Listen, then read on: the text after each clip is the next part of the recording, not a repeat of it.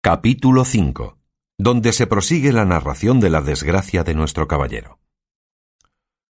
Viendo pues que en efecto no podía menearse, acordó de acogerse a su ordinario remedio, que era pensar en algún paso de sus libros, y trújole su locura a la memoria aquel de Valdovinos y del marqués de Mantua, cuando Carloto le dejó herido en la Montiña, historia sabida de los niños, no ignorada de los mozos, celebrada y aún creída de los viejos, y con todo esto no más verdadera que los milagros de Mahoma.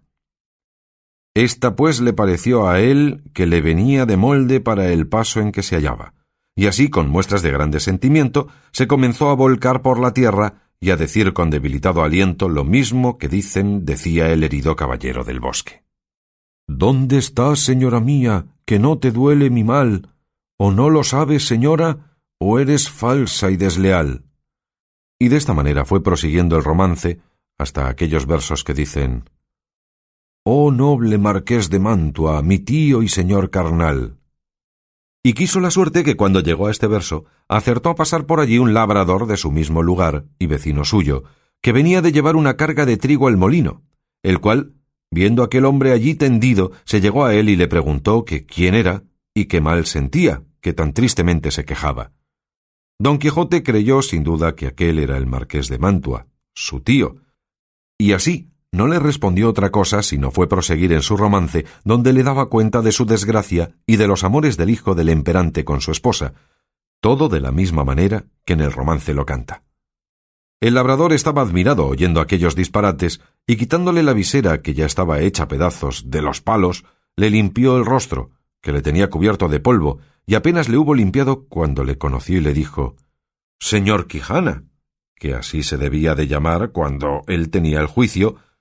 y no había pasado de hidalgo sosegado a caballero andante. ¿Quién ha puesto a vuestra merced esta suerte? Pero él seguía con su romance a cuanto le preguntaba. Viendo esto el buen hombre, lo mejor que pudo le quitó el peto y el espaldar para ver si tenía alguna herida, pero no vio sangre ni señal alguna. Procuró levantarle del suelo, y no con poco trabajo le subió sobre su jumento, por parecerle caballería más sosegada. Recogió las armas hasta las astillas de la lanza y liólas sobre Rocinante, al cual tomó de la rienda y del cabestro al asno, y se encaminó hacia su pueblo bien pensativo de oír los disparates que don Quijote decía, y no menos iba don Quijote, que de puro molido y quebrantado no se podía tener sobre el borrico, y de cuando en cuando daba unos suspiros que los ponía en el cielo, de modo que de nuevo obligó a que el labrador le preguntase, le dijese qué mal sentía. Y no parece sino que el diablo le traía a la memoria los cuentos acomodados a sus sucesos, porque en aquel punto, olvidándose de Valdovinos, se acordó del moro Abindarráez, cuando el alcaide de Antequera, Rodrigo de Narváez, le prendió y llevó cautivo a su alcaldía. De suerte que cuando el labrador le volvió a preguntar que cómo estaba y qué sentía, le respondió las mismas palabras y razones que el cautivo Abencerraje respondía a Rodrigo de Narváez, del mismo modo que él había leído en la historia en La Diana de Jorge de Montemayor, donde se escribe, aprovechándose de ella tan a propósito, que el labrador se iba dando al diablo de oír tanta máquina de necedades, por donde conoció que su vecino estaba loco y dábale priesa a llegar al pueblo por excusar el enfado que don Quijote le causaba con su larga arenga. Al cabo de lo cual dijo Sepa vuestra merced, señor don Rodrigo de Narváez, que esta hermosa jarifa que he dicho es ahora la linda Dulcinea del Toboso, por quien yo he hecho, hago y haré los más famosos hechos de caballerías que se han visto, vean ni verán en el mundo. A esto respondió el labrador. Mire vuestra merced, señor, pecador de mí, que yo no soy don Rodrigo de Narváez, ni el marqués de Mantua, sino Pedro Alonso su vecino, ni vuestra merced Valdovinos, ni Abindarráez, sino el honrado hidalgo del señor Quijana. Yo sé quién soy, respondió don Quijote, y sé qué puedo ser, no sólo los que he dicho, sino todos los doce pares de Francia, y aun todos los nueve de la fama, pues a todas las hazañas que ellos todos juntos y cada uno por sí hicieron, se aventajarán las mías. En estas pláticas y en otras semejantes, Llegaron al lugar a la hora que anochecía, pero el labrador aguardó a que fuese algo más noche, porque no viesen al molido hidalgo tan mal caballero. Llegada pues la hora que le pareció, entró en el pueblo y en la casa de don Quijote, la cual halló toda alborotada, y estaban en ella el cura y el barbero del lugar, que eran grandes amigos de don Quijote, que estaba diciéndoles su ama a voces. ¿Qué le parece a vuestra merced, señor licenciado Pero Pérez, que así se llamaba el cura, de la desgracia de mi señor? Tres días ha que no aparece en él ni el rocín, ni la darga, ni la lanza, ni las armas. Desventurada de mí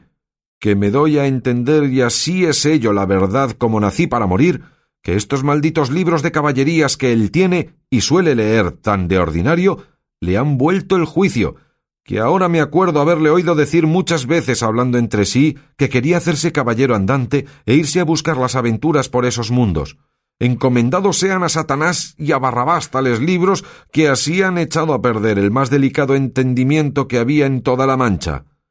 La sobrina decía lo mismo, y aún decía más. Sepa, señor maese Nicolás, que ese era el nombre del barbero, que muchas veces le aconteció a mi señor tío estarse leyendo en estos desalmados libros de desventuras dos días con sus noches, al cabo de los cuales arrojaba el libro de las manos y ponía mano a la espada y andaba a cuchilladas por las paredes, y cuando estaba muy cansado decía que había muerto a cuatro gigantes como cuatro torres, y el sudor que sudaba del cansancio decía que era sangre de las feridas que había recibido en la batalla, y bebíase luego un gran jarro de agua fría y quedaba sano y sosegado, diciendo que aquella agua era una preciosísima bebida que le había traído el sabio Esquife, un grande encantador y amigo suyo. Mas yo me tengo la culpa de todo, que no avisé a vuestras mercedes de los disparates de mi señor tío para que los remediaran antes de llegar a lo que ha llegado, y quemaran todos estos descomulgados libros, que tiene muchos, que bien merecen ser abrasados como si fuesen de herejes. Esto digo yo también, dijo el cura, y a fe que no se pase el día de mañana sin que de ellos no se haga acto público y sean condenados al fuego, porque no den ocasión a quien los leyere de hacer lo que mi buen amigo debe de haber hecho.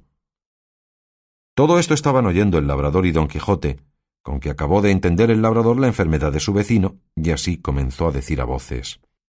Abran vuestras mercedes al señor Valdovinos y al señor Marqués de Mantua, que viene mal ferido, y al señor Moro Abindarráez, que trae cautivo el valeroso Rodrigo de Narváez, alcaide de Antequera.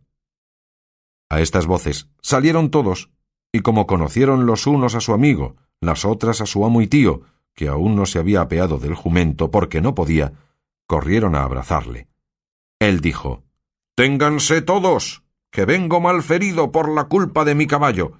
Llévenme a mi lecho y llámese si fuere posible a la sabia Urganda, que cure y cate de mis feridas. Mira, en hora maza, dijo a este punto el ama, si me decía a mí bien mi corazón del pie que cojeaba mi señor. Suba vuestra merced en buena hora, que sin que vengas a hurgada, le sabremos aquí curar. Malditos digo sean otra vez y otras ciento esos libros de caballerías que tal han parado a vuestra merced. Lleváronle luego a la cama y catándole las feridas, no le hallaron ninguna. Y él dijo que todo era molimiento por haber dado una gran caída con Rocinante, su caballo, combatiéndose con diez jayanes, los más desaforados y atrevidos que se pudieran hallar en gran parte de la tierra. Ta, ta, dijo el cura, jayanes hay en la danza. Para mi santiguada que yo los queme mañana antes que llegue la noche. Hiciéronle a don Quijote mil preguntas y a ninguna quiso responder otra cosa sino que le diesen de comer y le dejasen dormir, que era lo que más le importaba. Hízose así, y el cura se informó muy a la larga del labrador del modo que había hallado a don Quijote. Él se lo contó todo, con los disparates que al hallarle y al traerle había dicho, que fue poner más deseo en el licenciado de hacer lo que otro día hizo, que fue llamar a su amigo el barbero maese Nicolás, con el cual se vino a casa de don Quijote.